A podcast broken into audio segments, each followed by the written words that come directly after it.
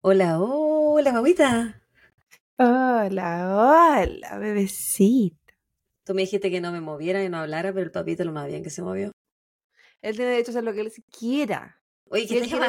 Si que él te llama hoy día.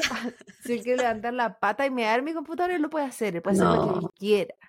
El Es rey. un, es un chiquitito que está con pijamita. Si no fuera Es por que- ese eh, polerón rosado que tenéis puesto, no sabría diferenciarte entre tú y la pa- ¿Cuál es la Claudia y cuál es la pared? El color amarillo. Es que, ¿cachai que el otro día estaba viendo? El otro día. Yandes. Call me Yandes. Estaba. Eh... Olvidé lo que iba a decir. ¿Estabas viendo foto? Ah, estaba viendo la- las grabaciones del podcast Ya. como en, en la página que nosotros usamos, que es Riverside. Y claro, y vi esas, esas grabaciones donde estoy, pero morenísima a morir. Y bueno, yo como que me caigo, como que me deshago. Yo. eh, Fallezco. No, completamente. Yo me decoloro. Pero no me decoloro de manera saludable. Es que en un amarillo, pero versión muerta. Y hoy día, cuando me tapaba las ojeras por cuarta vez en el día, no, segunda nomás, él pensaba, yo no usaba maquillaje. Yo sé, yo sé que siempre he tenido mucha ojera. Entonces, probablemente en mi juventud las mostraba, bueno, hasta el año pasado, que tanto, las mostraba con orgullo. Era como, ah, tengo cara de puta, la tengo, nomás que estoy, mi, mi ojera son características. Pero ahora siento que incluso tapándome las ojeras me veo cansada, entonces es súper importante cubrirlas para no empeorar más la situación. Y ¿Sabes verme que yo- llegando, entonces por eso estoy tan abrigada. Nunca he encontrado que tenéis tanta ojera. Debe ser porque te veo con ojos de amor. Enamorada. Una vez Sí. alguien me preguntó, eh, estábamos hablando de, porque yo tenía la parte de abajo de, como, no sé, ¿cómo se llama? Donde la gente se delinea. ¿Ya? Eh, Eh, del... ah, no, pues no sería el No ya no sé. No sé cómo No se llama sé. esa, esa, esa línea. ¿Dónde uno se delinea? Buenas Alguien que conoce de línea. ignorantes. Estoy anatomía por segunda vez en mi vida y no lo sé. La weá que no es suficiente con haber tenido un año en Chile, no. Vino a hacer semestres acá para no saber cómo se llama esa weá. La cuestión es que mm, esa parte yo la tengo roja cuando tengo sueño. Entonces, una vez estábamos conversando, no me acuerdo con quién, o estaba en la universidad, en Chile, la universidad 1.0. y eh, yo dije, no, que yo era así, y me dijo, oye, pensé que tú te pintabas el ojo. Y, ¿Quién Ay, qué chucha sano ruda. juicio? Sí, ¿quién chucha sano juicio? Elegí color rojo para, para la parte de abajo del ojo, así como quiero, quiero que se vea, modo genita, pero como La gente sang- sangrienta. No, pero bueno. Yo Pero bueno. pero nada ¿Qué que hacer con las caras de tuto. Tecito. ¿Tú crees que yo puedo meter No, en este cuerpo? Puta ¿Tú crees que podría? Que hemos que yo no hablado de que si estoy con un ojo abierto. de, del, de este podcast. No sé si puedo tomar por las dos. Está, está difícil, Claudia. Yo estoy en toda esta Carolina. etapa de detox, Cuando yo te conocí, fumar. cuéntale a la gente. Cuando yo te conocí, ¿bebía yo acaso? Ah, yo pensé que decía algo mío dije, uy, qué wea va a decir esta buena. No, no, No, no tomabas. no Ahora viene lo tomabas. tuyo. Entonces, ¿quién te, quién te, quién tenía que tomar por las dos? Y por los tres, y por los cuatro, y por los cinco, porque tú tomabas por mí, por mi familia, buena. Menos por tu hermano. Él tomaba solito. No, no, él tomaba por, Eh, la, por la otra parte de la familia. Eh, Aún lo hace. Yo tenía alcoholismo. Ah, Sí. No, pero yo creo que tú tomabas más antes que, que yo te conociera que cuando yo te conocí. Y yo te conocí a los 18, nomás por loca. De 19. es que no Estamos éramos hablando de que se no a los amigas. 25. Es que, que, que no éramos amigas hasta hace como cinco años. Eh, Cuéntale a la gente las humillaciones que me hacías pasar, que te las tuve que recordar esta, esta semana. Cuéntale qué gente. risa, qué risa. Yo tomaba más, hasta como segundo de la U tomé más. Es que depende, tomaba más aquí yo que en Valpo. Sí, es que yo creo que era mi lugar no seguro. Y no carreteabas tanto, pues si No, po. había que estudiar, hacer trabajo y weá. Y aparte estaba ahí polola, entonces menos, pues. Sí, vos estabas en Aunque, pota. aunque igual te lo llevabas. El hipnotizador. lo lleva al oscurito. Yo estoy tomando un Bailey de chocolate. Está súper rico. El otro día no estaba tan rico. Dulcecito. Hoy día, Ahora está hoy está mejor. más rico. Sí. Parece porque le puse más hielo, no sé. Está Ah, puede ser. O porque venía con una sed de la ferviente. ¿Qué tenéis para contarme esta semanita? Mm, ¿Qué tengo? ¿Nada bonito? Eh, ¿O nada Me- chistoso? No sé.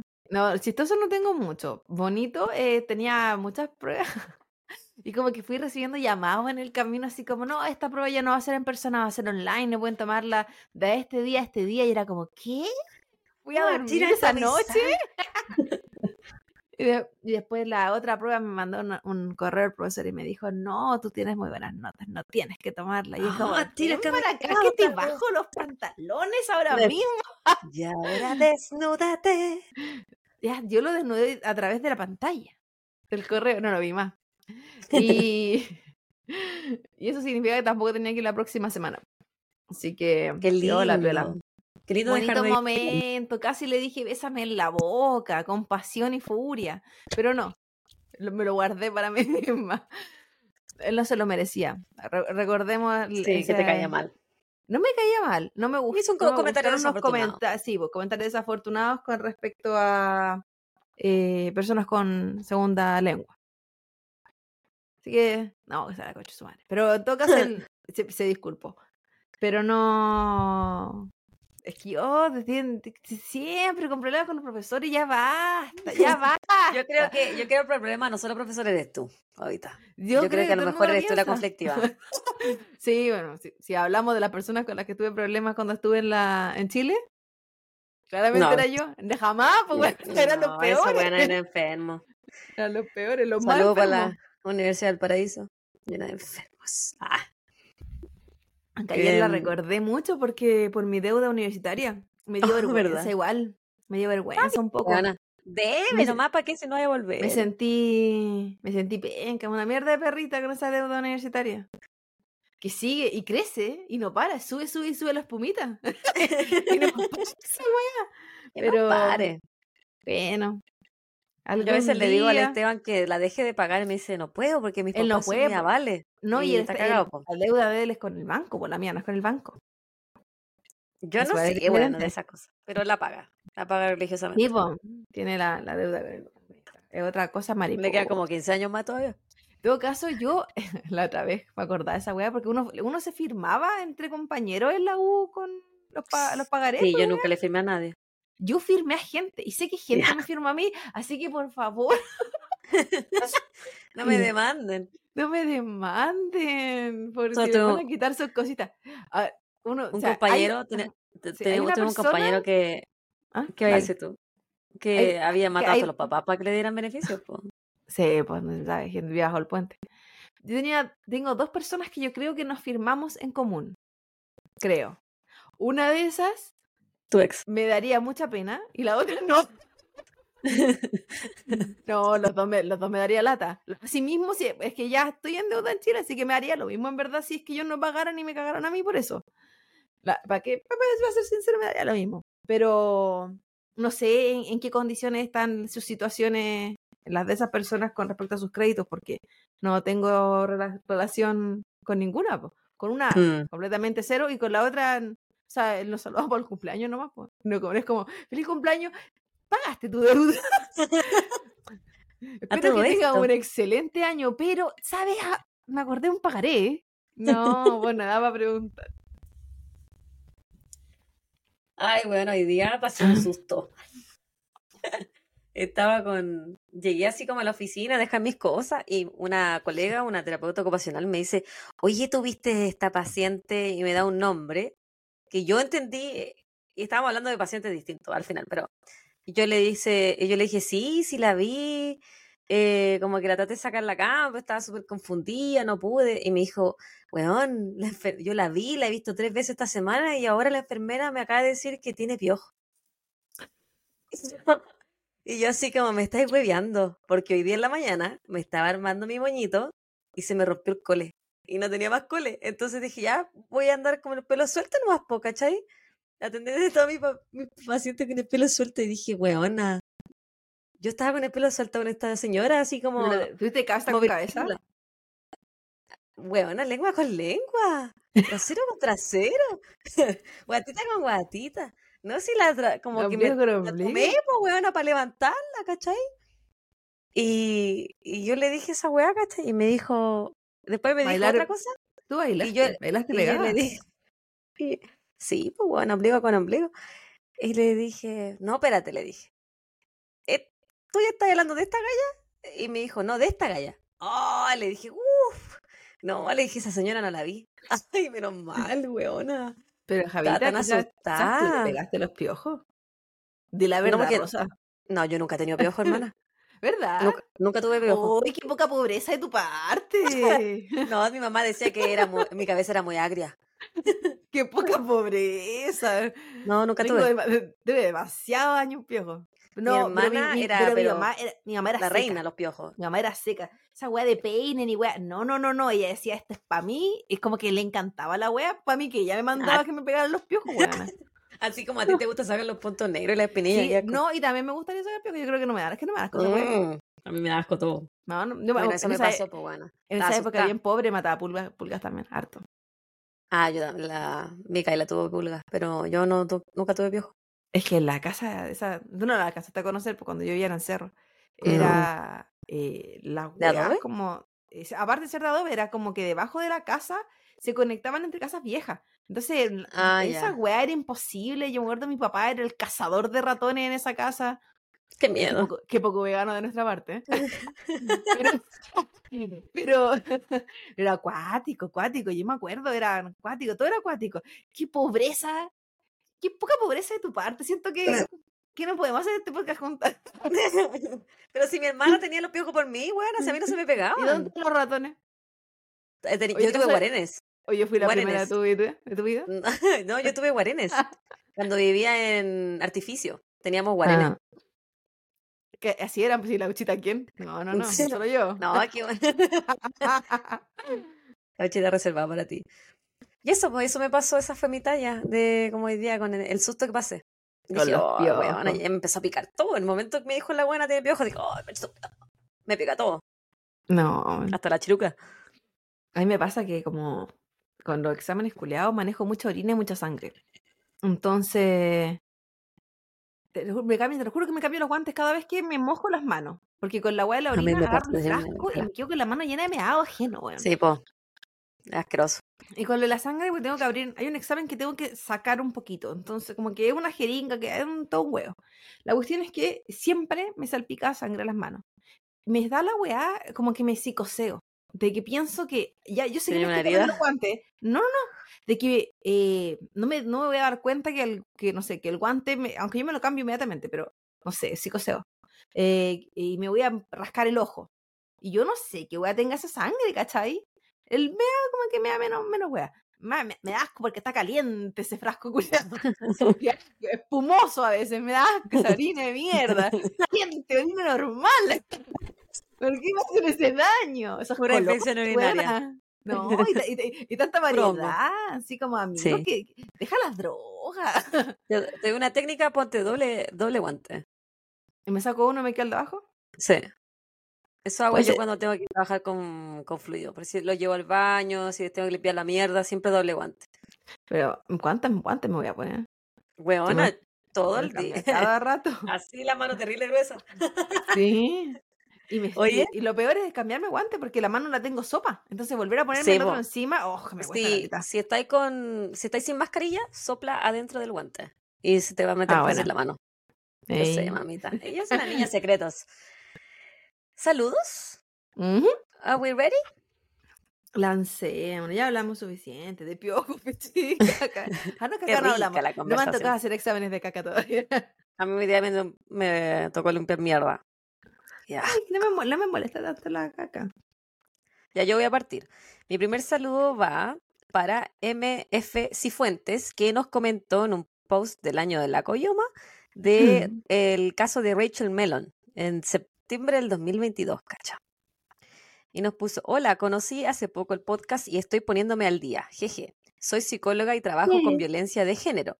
Quería agregar que posiblemente la mamá, la mamá del Rachel, Vivió violencia toda la vida y el impacto que tiene sobre la persona es brutal. Te quita la capacidad de tomar acciones y defenderte y defender a otros. No es justificación, pero probablemente la violencia que vivió impidió e impide que se pueda ir y que pudiera proteger a su hija. Es brutal y como dicen ustedes, la policía debería haber investigado para proteger al resto de la familia de Vincent. Muchas gracias por la tremenda investigación que hacen y unos corazones. Abracito. ¿Cómo se llamaba? Se llama MF Cifuentes. Una Una Cifuentes. amiga nueva. Que vengan, que vengan, que nadie la detenga. Todas las amigas. Eh, me saludo. Yo me voy para los YouTube, que nadie los ve, pero los pocos que lo ve, yo los voy a saludar. Qué pobreza. Yo a veces me da una vergüenza cuando tengo que poner el link en, el- en los stories. Es como cuando se metan y vean que hay tan poquita gente que lo ve. Qué vergüenza la weá. Sí, qué vergüenza. Sí, me, me da vergüenza, pero a la vez digo, puta, si no lo promociono, menos gente. po. Y estamos tan cerca de los mil, estamos tan cerca. Ya dale con el saludo. Es para María Ignacia Catalán Sánchez. 2391. La María nos pone en el último episodio, cuando hablamos del eh, el misterioso asesinato de Marcela, ¿Ya? eh, como corrección, si era matrona de carabineros, no es Capredena, es Dipreca. Oh. Y me pilló, y yo dije, uy, pero si Capredena. Pero la verdad es que yo lo saqué de una fuente nomás, pues entonces, ¿Qué sabe uno? error, error no buscar cuáles eran la- las prestadoras de servicio para cada uno. Y claro, creo que eh, Dipreca es de Carabinero y Capredena es de Fuerzas Armadas, algo así. Ya. No sé, pero cosas que nosotras nunca gozamos ahorita y nunca, lo- nunca gozaremos. No, Eh, thank you. I don't want Así that job. que, amiga, yo te creo. Si tú me dices que es Dipreca, es Dipreca. Sí, no le creo a la te fuente creo. de la que la saqué porque ya no le creo a nadie. Solo a, mí, a, a los más amigos del podcast. Me toca. Mi siguiente saludo es para Julieta, que nos eh, mandó un mensaje por Instagram. Vine a compartirles que son mi podcast más escuchado desde el 2023 y me di cuenta Mm. de que no la sigo en Instagram y de que tengo una solicitud de amistad de ustedes. Jaja, gracias por el contenido que nos traen cada semana. Porque así somos nosotras invasivas en su vida, Es que incesantes. hay algo, hay algo que la gente no entiende. Las amigas del podcast todavía no entienden. Nosotras sabíamos que le íbamos a Éramos amigas. antes de, que, antes de que ellos supieran que no, que no, no- Que nos- nosotras existíamos. Claro. Bueno, no, yo digo nosotras, la muy Barça, la Javita, porque ella es la que elige a la gente. Elegía en su momento. Sí, no, era una visionaria. Sí, que yo sé quién va a ser mi amiga, aunque eh, esta semana nos comentó una chiquilla que, que tú eras la favorita. Oh, la rompición de corazón. Sí, es que justo más encima le escribí yo, eh, entonces aprovechó y la gente se sorprende porque siempre decimos que es la Javi la que responde en Instagram, pero yo a veces me deslizo. Me digo- a veces digo, ya, ahora voy a responder aquí, voy a responder allá. Yo dio pena, de hecho, los pero yo la- semana. Pero yo la entendí porque tú también eres mi favorita. Entre tú y yo, yo también te prefiero a ti. po. Entonces yo, la- lo entiendo, chiquillo. Mil veces. Pero Es que yo, yo no soy ni la favorita de mi hija, pues. yo tampoco. yo tengo que ser la favorita de alguien en la vida, Javiera Carolina. ¿Tú gozas de marido? ¿Tú gozas de hija? ¿Tú gozas de, económica. de suegros? Yo tengo que ser elegida. Papito cada vez que puede me traiciona con mi papá. Ya te Mi papá dije. cada vez me traiciona con lo que puede. Mi mamá prefiere un cigarro antes de su hija. Yo necesito que alguien me elija. Ya te dije. La suerte, Además la fea, la bonita la desea. Pero si tú eres hermosa. Ah, pero porque estás ¿De qué enamorada. hablas? Yo ya te conquisté, por eso me veis bonita. Delicioso. Ya dale, oh.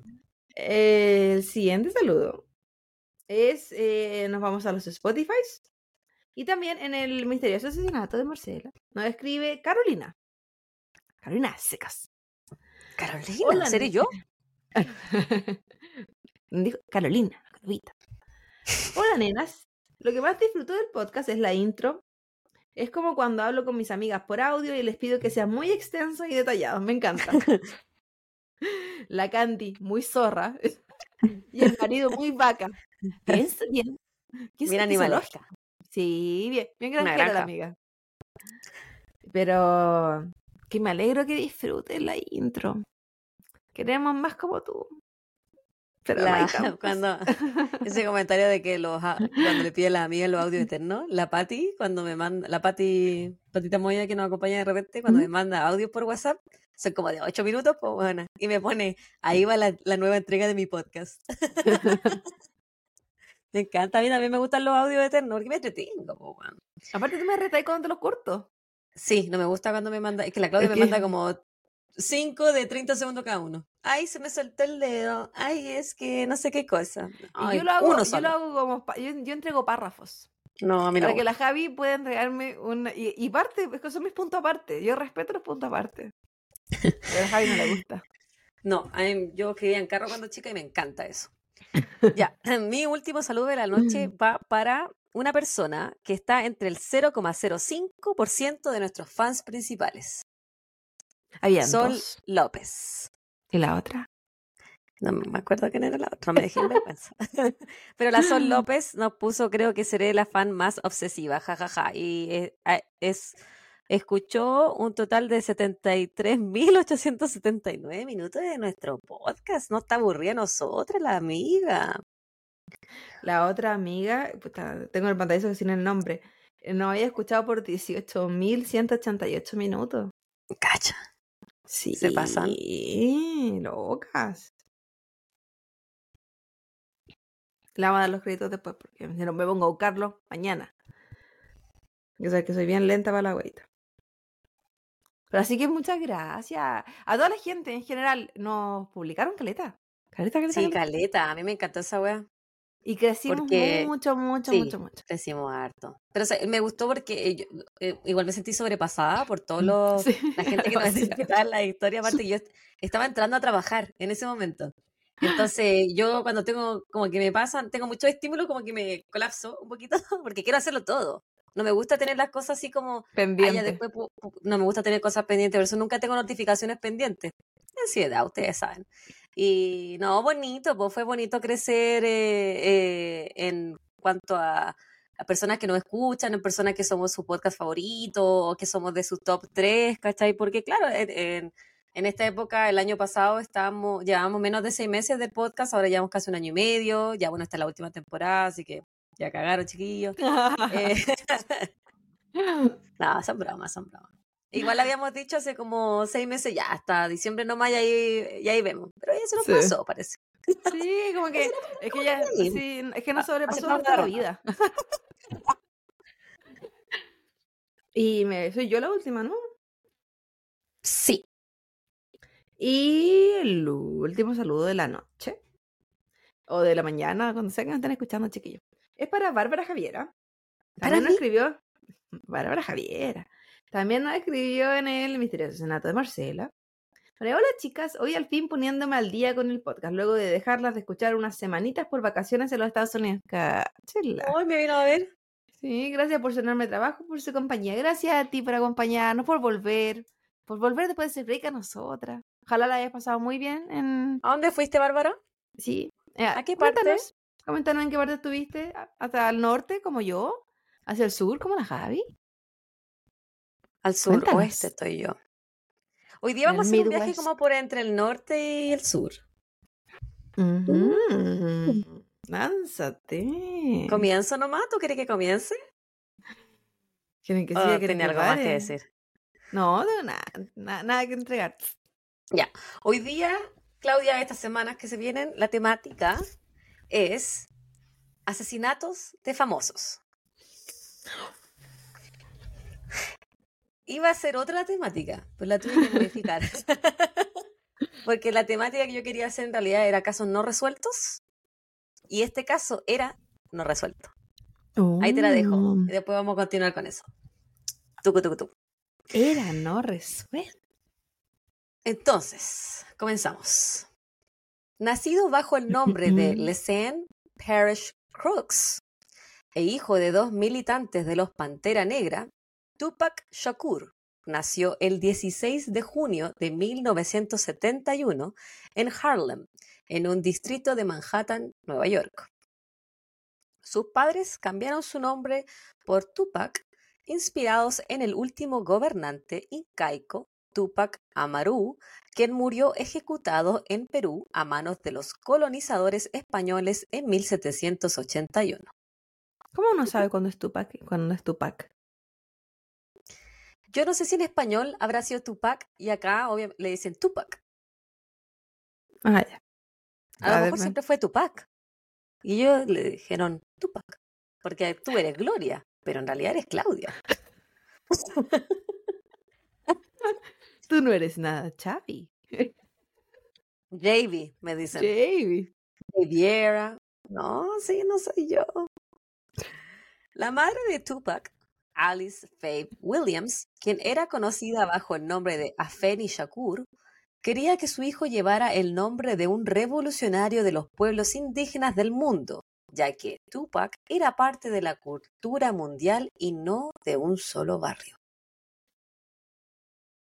Tupac llevaba el apellido de su padrastro, Mutulu Shakur, y no del de su padre biológico, quien también era miembro de los Pantera Negra. No me pregunté por qué, porque no tengo idea. No hablaban del papá biológico de él, solo que él tenía, mm, como que decían que era un miembro del grupo. No sé si cacháis los Pantera. No. Era. Mira, yo tengo muy poco conocimiento de la historia afroamericana del país, pero era un grupo de afroamericanos que luchaban contra la injusticia eh, de, la, de las luchas raciales en Estados Unidos. Y se, les- y se nominaban Pantera Negra. Si no me equivoco, estaba- estaban activos como entre los 60 y los 70. Y Te usaban cacho, chaquetitas de cuero negra. Durante el mes de junio de 1971, cuando Tupac nació, su madre fue enjuiciada junto a otro grupo de miembros de los Pantera Negra, pero terminó siendo absuelta de los más de 150 cargos que se le adjudicaban.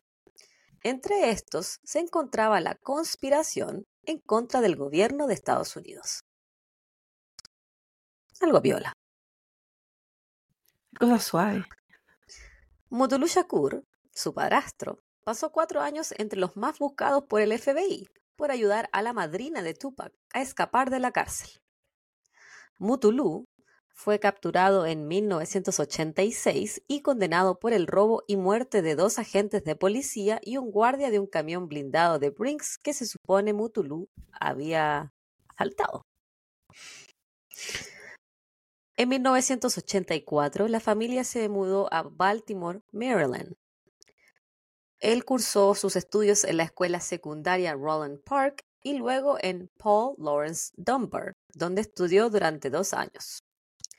Después de eso, Tupac fue transferido a la Escuela de Artes de Baltimore, donde estudió actuación, poesía, jazz y ballet. Mm, mira qué, qué artístico. Era súper- él era muy versátil. Aquí participó en obras de Shakespeare y también en el ballet El Cascanueces. Tupac ganó concursos al mejor rapero de la escuela y por lo general se llevaba bien con todos. Durante su tiempo en esta escuela conoció a Jada Pinkett, la actual esposa de Will Smith. O la Qué- actual ex, quién sabe lo que son con quien mantuvo una fuerte amistad.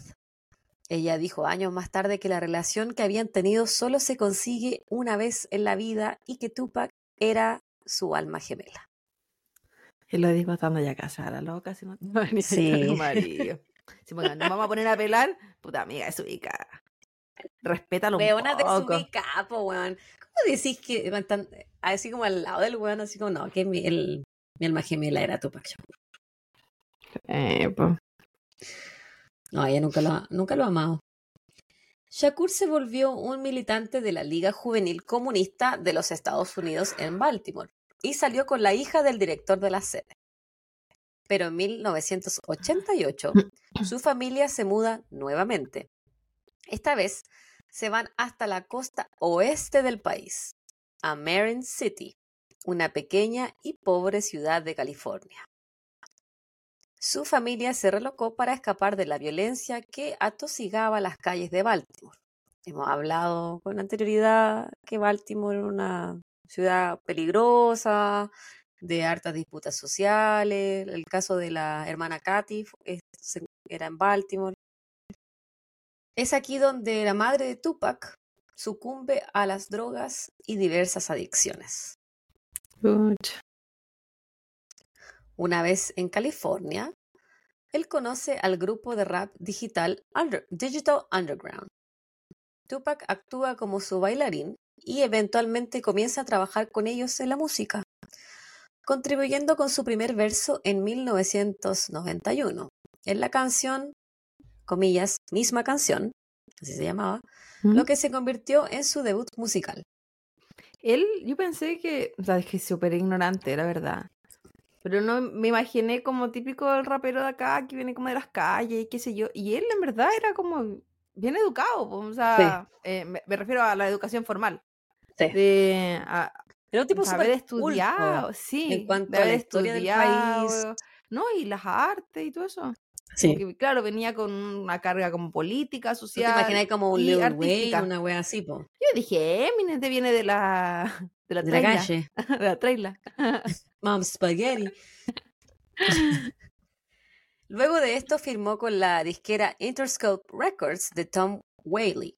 Su primer disco en solitario vendría meses después, titulado Tupacalypse, el cual generó la aclamación del público y también controversia por describir de forma poética las luchas individuales en cuanto a la desigualdad socioeconómica. También Tupac daba alusión en su álbum a la violencia en las calles y el abuso policial, lo que causó que incluso el vicepresidente de la época dijera que un disco musical como este no tenía cabida en la sociedad. Por supuesto Cacha. decía eso porque era un hombre blanco y Tupac era negro. Sí. El primer álbum de Tupac vendió medio millón de copias.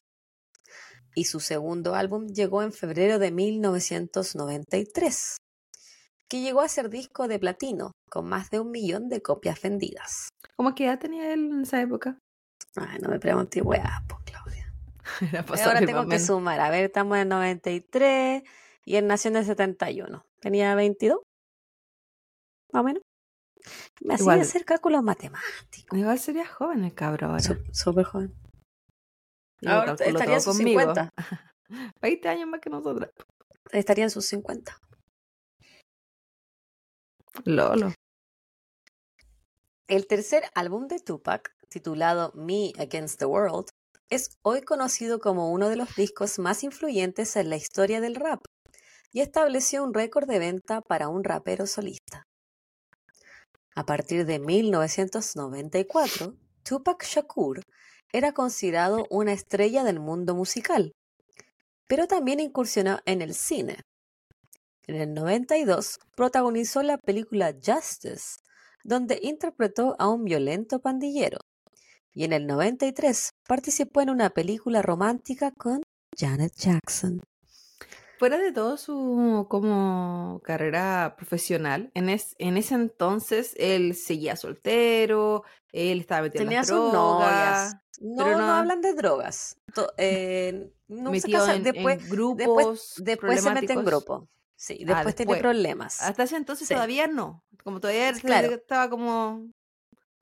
como Esto- ahora, hasta este entonces es como, no, él es como muy conocido, pero también es conocido por las, por las cosas que dice, ¿cachai? Como acusar a la policía de Las eh, su opiniones. brutalidad, las opiniones, ¿cachai? Era como, entre comillas, controversial, pero él decía la verdad, ¿cachai? El racismo, la violencia, la desigualdad económica, él viene de Es lo- pobreza Es también. lo que muchos pensaban, pero él Poco lo tenía la- decía. él ten- no, pues él tenía el, como la vitrina. Micrófono. Sí, pues. Una es que lo digáis en tu casa y no te escucha nadie, y otras que lo digáis frente a millones de personas. Entre otras cintas en el que el rapero fue parte se encuentran Bullet y Gang Related. Pero, como te iba- tú te adelantaste un poquito, la vida de Tupac no estuvo ex- exenta de polémicas y crímenes.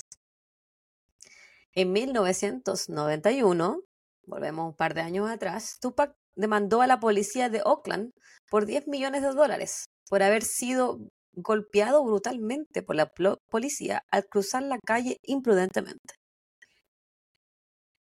En 1993, dos hermanos policías que estaban fuera de servicio iban cruzando la calle cuando Tupac, que venía en un auto, casi los atropella. Estos hermanos comenzaron a discutir con Tupac y los otros integrantes del auto que se encontraban con él. Entre ambos grupos se dispararon mutuamente, pero no se levantaron cargos en esta investigación, ya que los policías involucrados estaban alcoholizados y habían mentido durante su testimonio. Mm. Ese mismo año, en el 93, Tupac fue acusado de lanzar un micrófono e intentar pegarle con un bate de béisbol a otro rapero en un concierto en Michigan. Tupac se declaró culpable de este delito y fue condenado a 35 horas de servicio comunitario. No, tampoco qué, qué gran delito. Espérate nomás, huevita. A fines del 93, junto a otros tres hombres, Tupac fue acusado de agredir sexualmente a una mujer en su habitación de hotel. Esta mujer dijo haber tenido sexo oral consensuado con Tupac en su cuarto de hotel y que ella había vuelto un día después a la misma habitación donde había sido violada por él y otros tres hombres. Por supuesto que el rapero negó la acusación, pero en diciembre de 1994 fue declarado culpable por abuso sexual en primer grado. ¿Y los otros dos weones? No sé por qué no hablaban de ello. Yo me imagino que también. Si lo encontraron Espera. culpable. No, ¿por qué? Si vaya a demandar a no demandar a todos. ¿Pero tú crees que pagó con cárcel? Mientras esperaba sentencia por el abuso sexual, Tupac viajó a Nueva York. A mí me parece ridículo que a ti te declaren culpable y tú aún así tengas la libertad de viajar a, otra parte del país. O sea, es que en general tiene como arraigo nacional, por no tener... Acá no sé si es como que exista el no puede salir del Estado. Pero mm, igual viaja a Nueva York que están cerca de la frontera. No sé. Digo yo. ¿Qué sé yo? Estoy re loca. Sí, pero...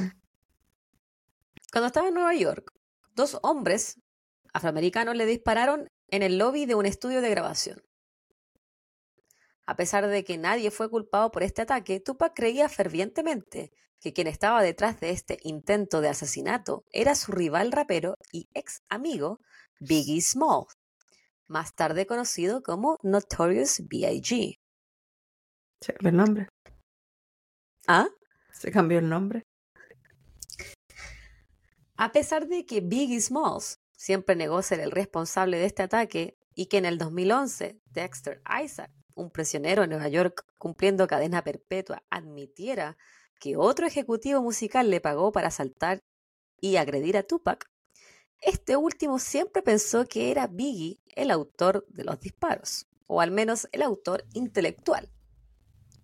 Y desde ese entonces comenzó una de las rencillas del rap más conocidas hasta el día de hoy, la de la costa oeste versus la costa este, la cual se acrecentaría aún más en 1996.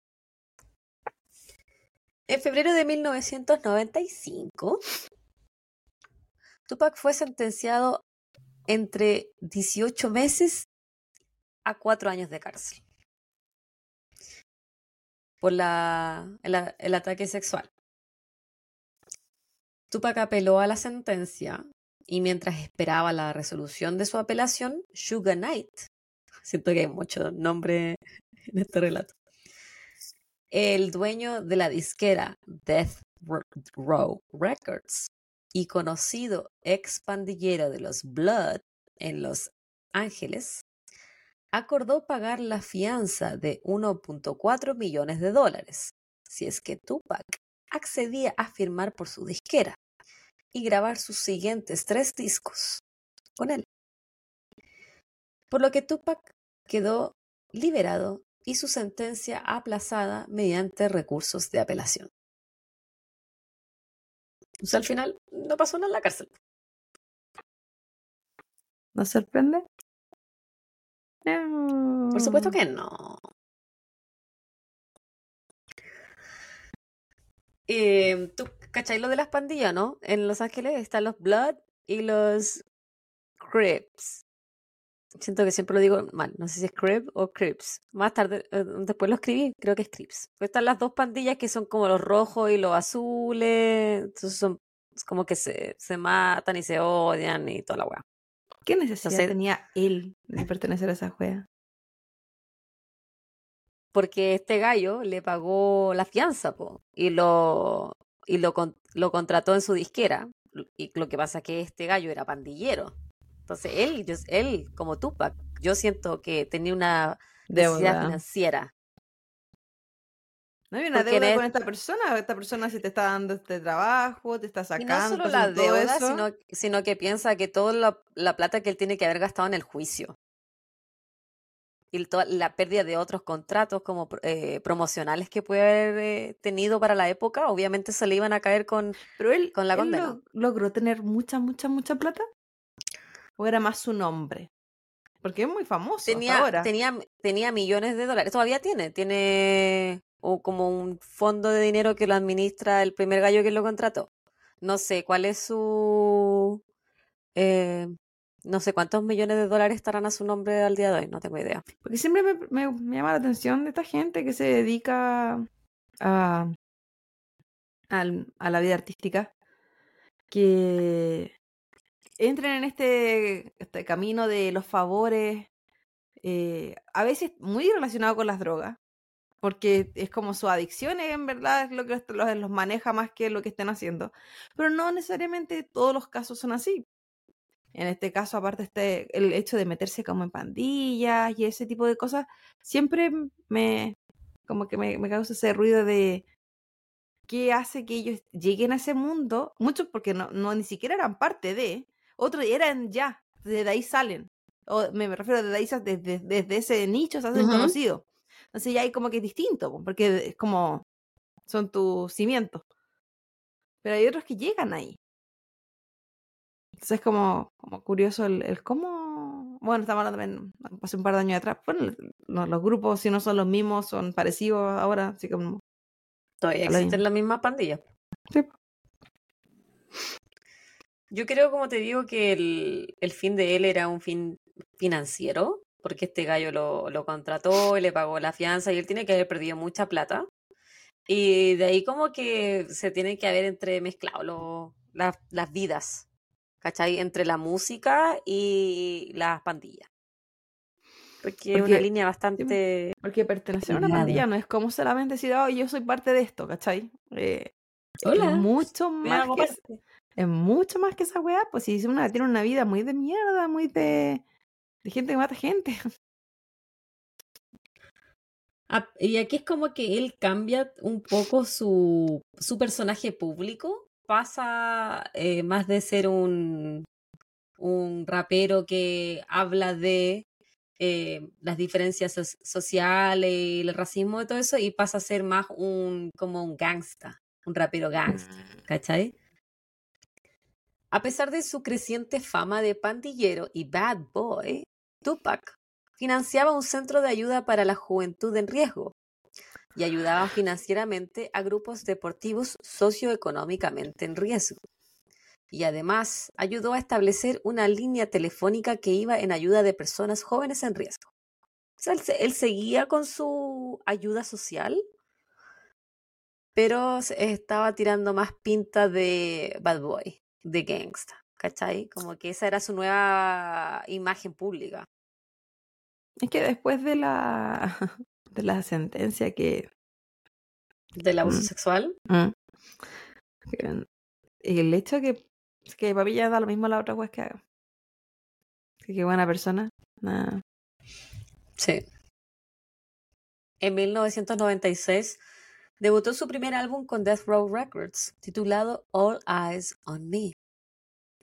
Este nuevo disco era una oda a la vida gangsta y a su nuevo personaje más forajido. En los primeros dos meses de All Eyes on Me, se certificó como disco doble platino cinco veces y en la actualidad tiene más de 10 millones de ventas o descargas.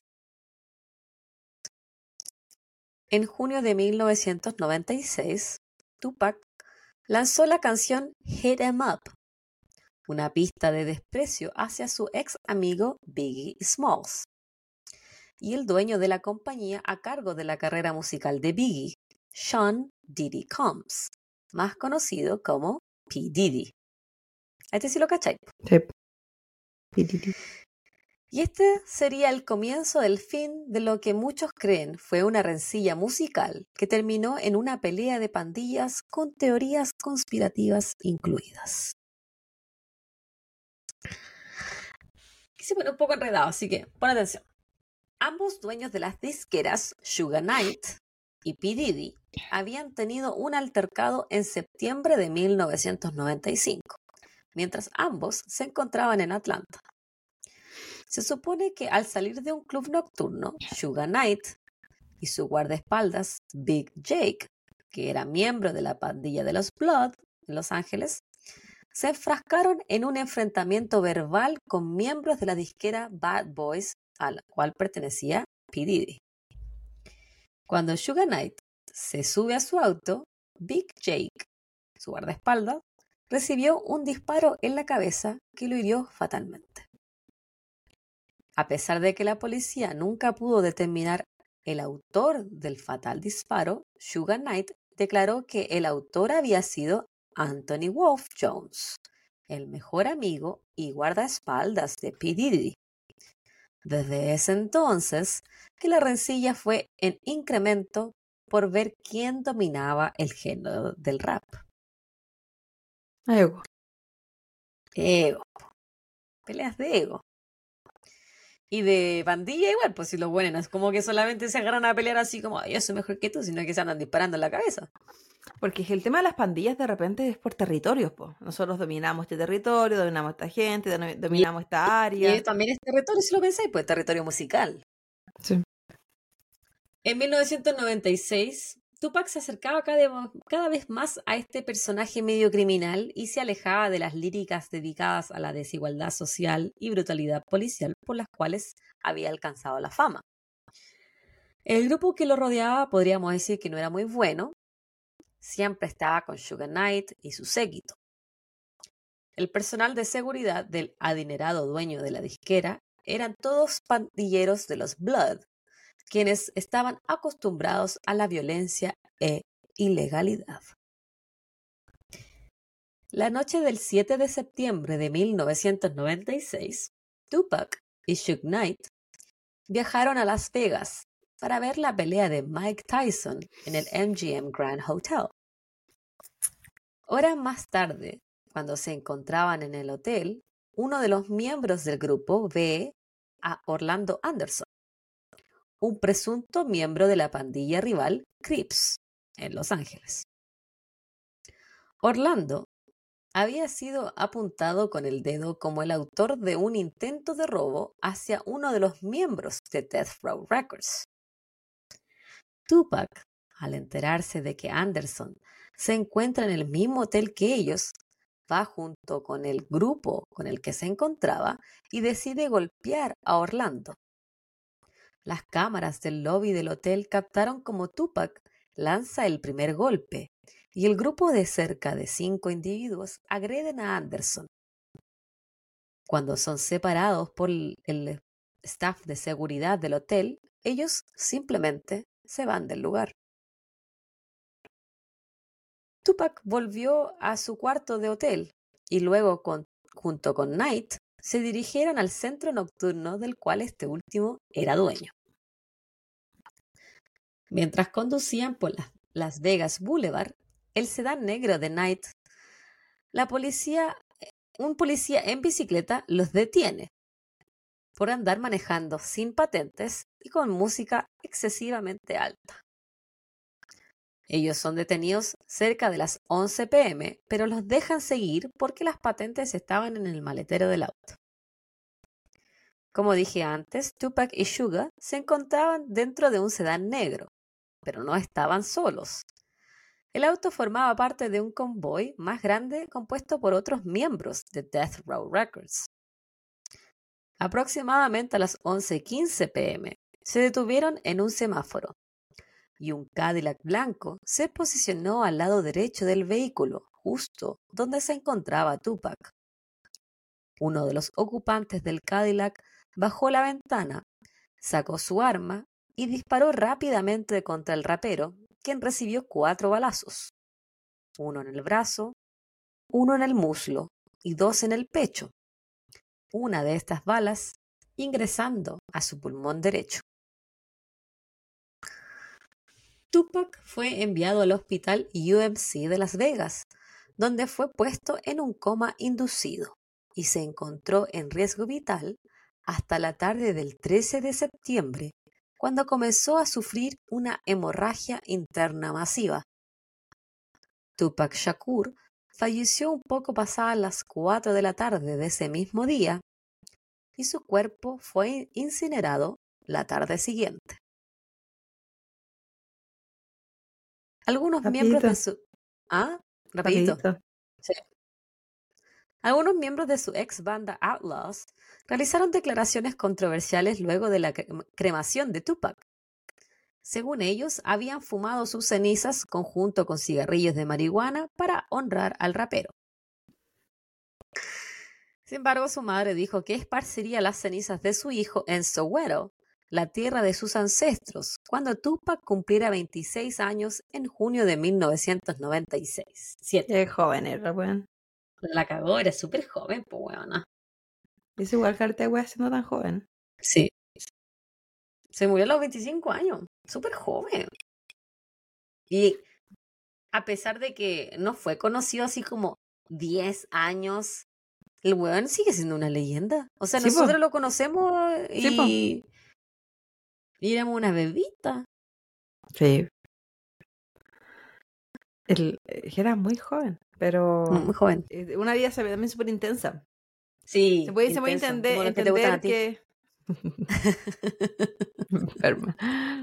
se puede entender que eh, sus malas decisiones tengan que ver también con inmadurez y qué sé yo. Porque en el camino igual era como, ¿y qué pasa? ¿Dónde está la familia? ¿Dónde hay una red de apoyo más saludable? Pero me cuesta. El papá se fue preso y la mamá era drogadicta. O sea, ¿qué más uno puede esperar también, po? Sí, ¿Qué, ¿Qué, estabilidad tenés para que alguien te guíe por. En realidad, amigo, quizás no deberías unirte al, al, a la disquera de este gallo que es pandillero. Podríamos ir por otro lado. o en algún momento la mamá se rehabilitó, no sé. O por último, si veo que mi familia está metida como en esa mierda, quizás tampoco me inclino tanto hacia ese lado. Como porque cacho que no es, la, no es el camino. No sé. A ver que hay demasiadas cosas que son como variables. Es que no cacho mucho, como que me cuesta como cachar mucho su mente. Como que... Sí, yo siento que era como muy, como dijiste tú, intenso. Quizá muy apasionado, muy errático, muy impulsivo, yo, yo, yo lo sentía. Muy impulsivo. Esa weá de enterarte que hay un weón allá que a lo mejor le puede haber robado una joya a otro gallo y tú ir a sacar la cresta. Que tiene, demasiado tiene que ver con, eh, con la al menos a nivel de pandilla, es como de demostrar, po. Eh, tienen que verse como más fuertes. Como, no sé, una wea bien estúpida, pero que muy entre estas weas, pues de... Así, por eso así se mueven, no sé, yo no lo entiendo mucho. La, la lógica que tienen, porque lo encuentro muy cavernícola, las lógicas que tienen las pandillas. Sí. Pero por eso como que no lo entiendo mucho en general. Y en cuanto a este cabro, eh, claro, es que era muy joven, entonces también me cuesta como entender lo así como qué es lo que lo movía y qué la wea. Y qué cuático que una mina, como 50 años después, no, 30 años después, todavía diga que todo lo, todas estas weas bacanas, qué sé yo. Cuando el loco, es que partiendo que estuve involucrado en ese caso donde... Bueno, ellos no eran pareja. Eso es lo más chistoso. Que no, que no fueron pareja. Es que aún así, pues, ¿cachai? Ah, eh, si fuimos mejores amigos, ya, estuve en la friendzone o lo que sea. Pero, eh, no, estamos hablando que era un, un no sé, pues, la madre Teresa Calcuta. O sea, el loco. Eh, claro, debería, debería, haber estado preso por Violeta, ¿cachai? Sí. Por muy joven, eso, o muy inmaduro, esa weá no, esa weá es enfermedad. esa weá es maldad. Tortura. Ah, imagino yo que tiene que haber vivido ahí tema de droga y weá así. A verte de cipo. Y, en, conjunto con otros culiados más encima. Qué weá más enferma. Yo no conozco mucho el mundo del rap, la verdad. Eh, ¿Tu el marido? Esteban Cacham. Sí, Sí, po. pero a él le gusta esta wea. Igual no va a escuchar este caso. No, sí sabemos. Seis meses luego del asesinato de Tupac, su rival y ex amigo Biggie Smalls fue asesinado en similares circunstancias mientras se encontraba en Los Ángeles. Biggie estaba dentro de un auto en un semáforo junto con miembros de la disquera Bad Boys cuando un auto se detuvo a su lado y le disparó múltiples veces. Mm, de- Es demasiado similar como para que sea coincidencia. mm, sí. Biggie murió de forma instantánea y su asesinato permanece no resuelto al día de hoy. Se cree que puede haber sido por un ajuste de cuentas entre ambas compañías discográficas rivales. Se cree, yo estoy más segura que así lo fue. Sí. Se cree que dada la ineptitud de la policía de Las Vegas, el homicidio de Tupac permaneció siendo un misterio durante muchos años. ID Discovery realizó un documental titulado Who Killed Biggie and Tupac, donde exploran la muerte de ambos raperos y los posibles implicados. Aquí ex detectives de la policía de Los Ángeles y agentes especiales del FBI exploran distintas teorías y conclusiones en cuanto a los asesinatos. La investigación de Greg Kading, un detective retirado de Los Ángeles, arrojó el siguiente resultado. Había un nombre que constantemente se repetía. Dwayne Keefe Davis. Él era uno de los guardaespaldas no oficiales de Bad Boy Records, perteneciente a P. Diddy, y miembro de la pandilla Crips. Además de ser tío de Orlando Anderson, el hombre que fue atacado por Tupac Shakur y otros miembros de Death Row, Death Row Records en Las Vegas la noche que Tupac fue asesinado. La noche del asesinato de Tupac, tanto Keefe D como su sobrino se encontraban en Las Vegas. Se supone que esa noche, luego de que Orlando fuese atacado por Tupac, él, junto con su tío, se subieron a un auto y se dispusieron a pasear por las calles de Las Vegas, buscando a Tupac. Al momento que la policía detuvo al cantante por andar en un auto sin matrículas, ellos también estaban manejando por la misma calle. Cuando Tupac fue temporalmente detenido por la policía, un grupo de personas reconocieron el auto y gritaron en las calles que ahí se encontraba el cantante. En ese momento, D, junto a su sobrino, hicieron un giro en U en la misma avenida y siguieron el convoy de autos donde se encontraba Tupac. En el semáforo le dispararon y posteriormente el rapero fallece. Esta es la teoría de este detective Greg Kading. Esta investigación fue ofrecida por el mismo D años más tarde, en el 2008, ante la brigada que investigaba pandillas de Los Ángeles. O sea, él mismo entregó esta información. Sí, yo estaba ahí, ¿cachai? Nosotros lo seguimos en el auto. De cagaron le mostró la pistola. Los mismos policías le dieron esta información a la policía de Las Vegas. Pero sospechosamente, ellos no siguieron la- la- esta línea investigativa. ¿Por qué? Se dice porque la policía de Las Vegas estaba coludida con las pandillas de Los Ángeles y puede haber estado más de un policía involucrado con ellos. Mm. ¿Me sorprende? No, no, me sorprende. Porque Las Vegas Mm. estaba controlada por la mafia Sí, pues. en sus años. En sus años. Hasta Pero siempre llegó. gente hasta que llegué y ahora la controlo yo. ¿Te cachai? No estaría trabajando en la salud. En sabe. 1996, Traía puro balazo. Orlando, Orlando Anderson fue entrevistado por la policía y por la prensa, pero con una sonrisa en su rostro y sin pruebas fehacientes, Orlando siempre negó estar involucrado en el crimen del Mm, mm. famoso rapero. Era como que, sí, yo no lo maté, Así como, sí, es una wea muy ridícula. Yo decía, pero bueno, ¿cómo la gente le cree? Ijiji. Sí. Yo le hice así, pium, pium, pero era de mentira. Y eran solo una pistolita de agua. Era de balines. A pesar de que Kiffy D admitió que fue su propio sobrino el asesino de Tupac, este último ya estaba muerto cuando las confesiones fueron realizadas. Orlando murió baleado en un encontrón de pandillas en Los Ángeles dos años después de la muerte de Tupac. En la actualidad, el asesinato de Tupac Shakur continúa siendo un caso abierto en Las Vegas. En julio de este año, la policía de Las Vegas llevó a cabo una orden de búsqueda en la casa de Kiffy Davis, ubicada en Henderson, la ciudad contigua a Las Vegas. Para los chilenos, eh, son ciudades que están pegaditas, así como Viña Valparaíso, Calera Quillota. Bueno, La Cruz. Son las- Villa Alemana Quilpue, ¿cachai? Como ciudades pegadas. O sea, este weón, este weón fue- estuvo involucrado hace casi 30 años en la muerte de uno de los raperos más famosos del país y no se va de la ciudad, weona. Ni siquiera. No tenía miedo, po. Y, bueno, andaba diciendo así como sin miedo a la- al, a- al éxito, andaba diciendo, sí, yo estoy involucrado y, y, te- y- y nunca se fue.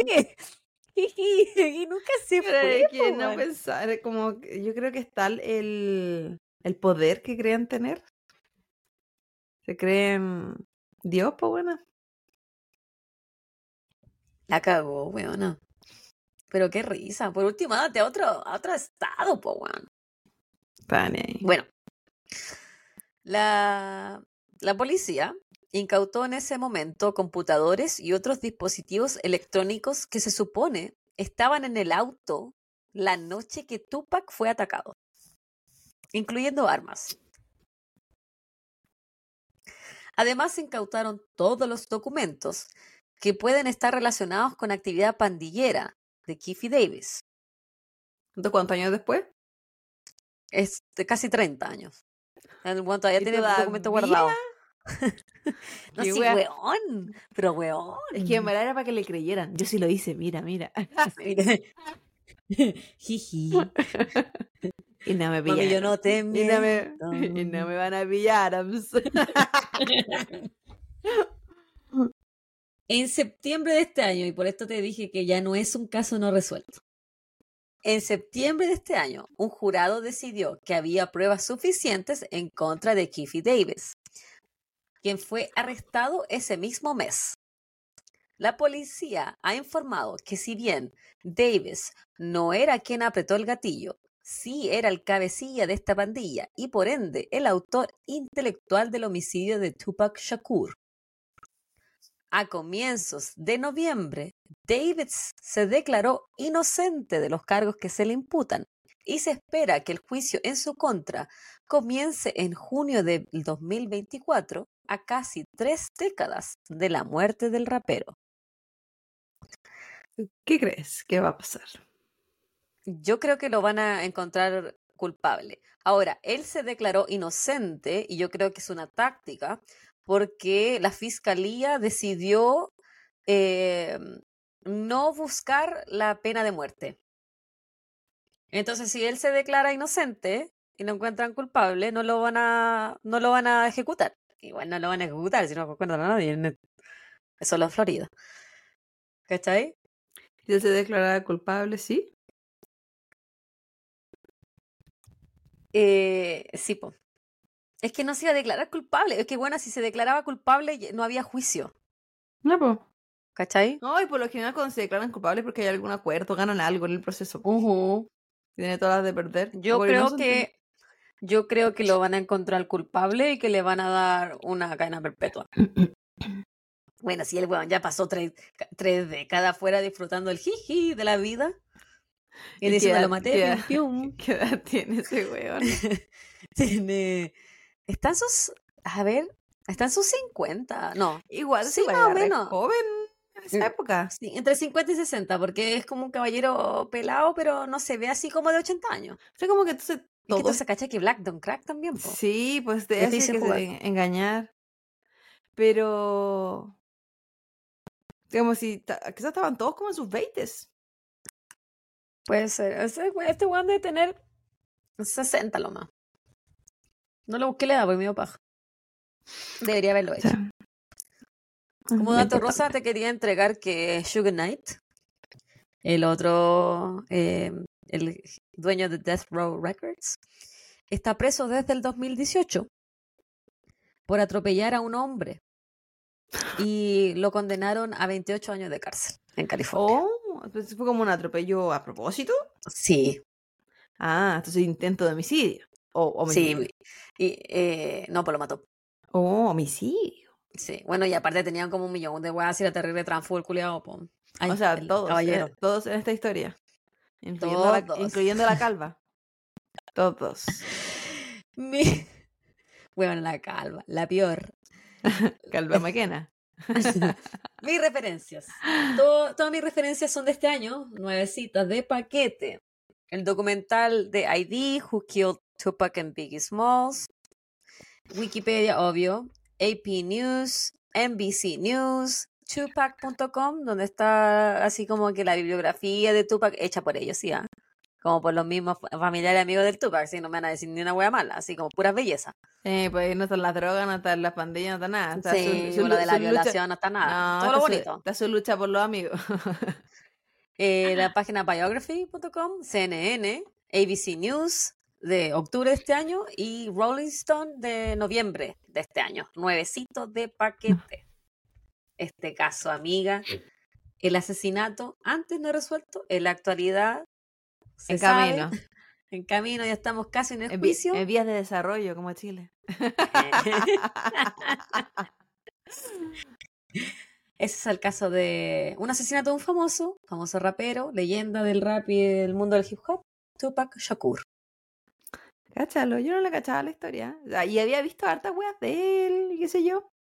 Pero, o, cosa, o gente que hablaba de él. El Pitiri. que de hecho va a muchas entrevistas hablando de él también. Bueno, te- Eh, viste que lo, lo juiciaron hace poquito a P. Diddy, po. No, no Su sabía. pareja lo, lo acusó de violación y de abusos. Otro más. Llegaron Sí. a un acuerdo extrajudicial, varios millones de dólares. Creo que tenía también súper claro que él no iba a pagar con cárcel ninguna wea así, pues mejor que le paguen. El ex de la Jennifer López. El. El jugador. Oh, pues dije, ¿está- ¿me estáis hablando de otro? ¿Estás hablando Diddy, ella? pero- No sabía. Sí. Mira, pues te traigo la, las novedades. Sí. No, el año de hace como 20 años, te lo justo, creo. Sí. Que la amiga J-Lo. Cara De. Pero eso, interesante, interesante el caso del cabro. Que harta vida, harta historia para tan corta vida. A veces Sí. pasa, po. Hay harto. Por eso Harto yo, yo no hago muchas cosas para no morirme joven. Sí. Hago poquito. ¿Por qué crees que no he formado familia? Porque me he equivocado, deberían empezar a parir quinceañera. Qué hueón. ¿Viste que no te voy a morir joven? No, porque para eso no estoy generando raíces, po, o flores, o lo que sea. No estoy generando lazos. Pero bueno, eh, interesante el caso. Qué cuático que eh, después de 30 años esté teniendo ahora. Eh, Casi Como- resolución. ah, claro, que, y que sigue investigando, entre comillas. Pero tomará su tiempo, ¿ah? ahí que ahí yo creo que de caer deberían caer hartos más porque estoy segura que había policía, Sí. había harta wea de la pandilla, había harta gente metida en esas juegas. Porque haber harta sí, gente, esa gente metida que está muerta igual, po. Si eran todos trampo. sí, porque se mataban entre ellos los pium pium. Son cuáticos. Más, sí. Eran, ¿cómo se llama? Más peligrosos que uno como navaja los amigos. Y eran, o sea, son aún. Porque si uno dice, oh, eso ya no existe, qué sé yo, y bla, bla. Cosa de pensar nomás en, ¿cómo se llama? 69. ¿Ya? Sí. ¿Cachai? Ese otro rapero. Lo mismo, Sí. metido en pandilla, que, que lo secuestraron, que le quitaban la novia, que se liberó, que se fue preso, pero los delató. Y como que todo un, un mundo de mierda. Un mundo. Sí, pues. ¿Y qué? ¿Y qué? ¿Qué ganan? No Igual, sé, no a mí no me gusta ese mundo. Yo, como tránsfugo. que, eh, yo lo encuentro súper tránsfugo. Tengo, siento que es que toda esa weá de las pistolas y las drogas. Y encima que se ponen, porque ponen una weá para que ya estos son súper estúpidos cavernícolas de pistolas, drogas y weá, ya. Pero no, po, porque son de secuestro, de violaciones, y es como, ah, son asquerosos los culiados. Y ahí ya no. mm. Como que me daría, lo- me daría lo mismo que fueran cavernícolas en el sentido de que se quieren matar entre ellos. Ah, wea de ellos. Pero eh, lo otro no. Aparte que es un mundo tan machista esa wea. Mucho. Y la calva. Qué weona que es la calva. Sal de ahí, Will. Apareció en- una línea en tu relato, pero yo la saco cada rato. Siempre contra la calva. Sal de ahí, Will. Sal de ahí. Pero eh, no nombraste tampoco a ninguna otra mujer importante en su vida. Pues su mamá, pucha. Es que las otras novias no, la, no las mencioné. Pero tuvo varias novias, pero no las mencioné. No me interesaba. A mí me, me interesaba la calva. La calva. Es que la otra no salió. ¿O eran No famosas? son famosas. No. Ah. Para mí no. En realidad No, y sí, que, y que ta- pero no, y que mí no. también qué, tan, qué grandes amores por haber tenido, si se murió tan chico, pues Ana. Que cuando los del Se iba a colegio. casar. Se iba a casarse eh, cuando se fue preso Oh. por violador. Estaba comprometido con una galla. Imagínate, bueno, yo no podría estar con alguien que se va preso por violador, pero bueno, Me cada uno imagino, que te- me imagino que terminó, pues. Pero porque se murió. Ah, Oh, él siguió con ella. Sí, sí. Es que hay gente- O sea, yo no estoy aquí para juzgar a las amigas que deciden creer, porque yo soy como, que no era la que cantaba, el yo, soy Gloria Trevi, yo le creo. yo, soy como azúcar, mo- yo soy como azúcar moreno porque ese hombre tenía algo que me nula la razón. Yo, yo ciega, eterna. Así Gloria- que yo no estoy Trevi aquí para juzgar. enjuiciada por tráfico de menores. Pero porque la, loca, la, loca lo dijo en su canción. Si él le dice que la luna es de queso, yo le creo, decía la loca. y uno no está aquí para juzgar. Uno no está para juzgar. O sea, están locas sí, po, por enferma, por estar con Violeta. de Una weá que te mientan, que te cagan, y otra weá que te mientan de. O, o que le decidas creer. Yo siento que. Es que es súper difícil la situación, súper difícil. Nosotros la otra vez conversamos, hablábamos de, de- de hermanos, de papás y cosas así, que, Ah, ya. que dijeran que esa persona con la que tú estás eh, tuvo, eh, eh, hasta acusado o alguien lo le está diciendo, o incluso se lo comprueban. ¿Cuál es tu límite de decir, esta persona, yo la conozco, sé que no es capaz de eso? Así como a lo bonzo, yo le creo. Y es súper difícil, po. Es súper difícil porque muchas veces pasa que las, lo hemos visto harto en este podcast, son una persona, eh, como que so- se dividen, se disocian. Ujú. Entonces, claro, po. ¿cómo era este weón que era súper buen papá? Y era un El cerdo obreo? No, era súper buen papá, po. era un papá, era un papá presente al menos, pero no sé si era súper bueno. Ya, pero la, la hija aún así, po, como que le costó Sí, entender que el El papá podía estar haciendo Sí, weas. ¿cachai? Yo lo imagino en mi caso, o sea, que yo, yo no, ¿sabéis? Yo quemo la casa mía, toda la familia por mi papá. Entonces, como que no sabría esas situaciones. También lo conversamos de mi hermano, así como que no, no, y dice que no, no, no, no, no, ¿cachai? Pero es súper cuática la wea, po, de, de estar en, ese, en esa dualidad, de decir, yo conozco a esta persona. Y no, po, volá, no la conocí, po. Es difícil, es difícil, difícil. Ojalá nunca estar en una situación de mierda así. Pero lo que sí ustedes tienen que conocer, chiquillos, es conocer y reconocer que estamos en todas las redes sociales. Estamos en Facebook, en Instagram, síganos en Spotify, síganos en YouTube para cumplir los sueños más eh, deseosos de la Claudita. Sí, cinco sí, cuatro no, no Ya, se les olvide. No, y son muy mierditas porque bajamos a 4.8. Yo dije, mira, no quiero pensar, no quiero pensar que son los más amigos. Pero siempre ahí tiene que, tiene que haber aparecido un mierdita. ¿viste? Y, y háganle cuenta de Spotify a sus familiares de YouTube y nos agregan. Si no importa que su abuela no nos escuche. Ahora, si nos quiere escuchar con su abuela, bacán. Sí, no, y sean como los amigos de la pandilla, y para las amigas abrazos, y para las gilas y todas esas cosas. Ya cuídense harto, Esperando toda la va a decir. Ay, estúpida. Ah, cuídense harto, pásenlo bien, lo queremos mucho. Eh, coméntenos, etiquétenos y todos los nos. Sí, pues llámenos. Besitos. Cuídense. Beso de la boca.